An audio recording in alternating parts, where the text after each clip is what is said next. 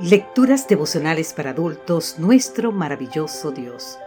Cortesía del Departamento de Comunicaciones de la Iglesia Dentista del Séptimo Día Gascue en Santo Domingo, capital de la República Dominicana. En la voz de Sarat Arias. Hoy, 21 de noviembre, encuentro en el supermercado. En el libro de San Mateo, capítulo 6, versículo 34 nos dice, no se preocupen por el día de mañana, porque el día de mañana traerá sus propias preocupaciones. Ya bastante tiene cada día con su propio mal. Una mañana estaba haciendo compras en el supermercado cuando se me acercó un anciano de elevada estatura. Me encontraba en la sección de las frutas cuando me habló. Cuando yo era un niño, dijo, mientras agarraba un mango, comíamos en abundancia un mango muy parecido a este. Los arrancábamos de las matas. No había tantas construcciones. A mi esposa le gusta mucho el mango, le respondí. ¿Sabe lo que hago después de que me como un mango? me preguntó.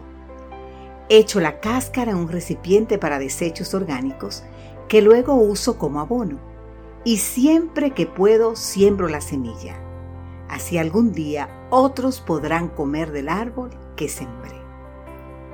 Sin esperar mi reacción añadió, otros sembraron los mangos que comí cuando yo era niño. No sé durante cuánto tiempo hablamos, pero fue suficiente para saber algo de Edward, de 87 años de edad, polaco de segunda generación en los Estados Unidos.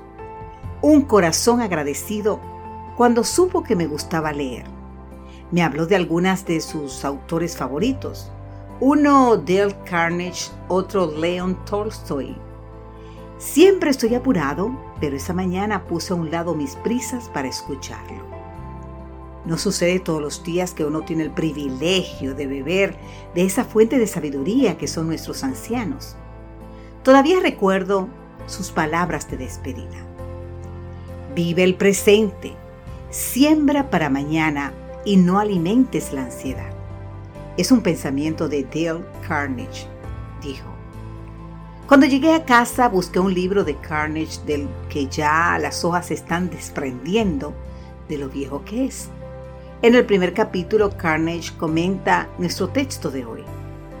Él dice que ahí las palabras de Jesús no significan que no hemos de planificar o hacer provisión para el mañana, sino que no hemos de estar ansiosos. Te invito a leer más sobre esto en el escrito How to Stop Worrying and Start Living en la página 3.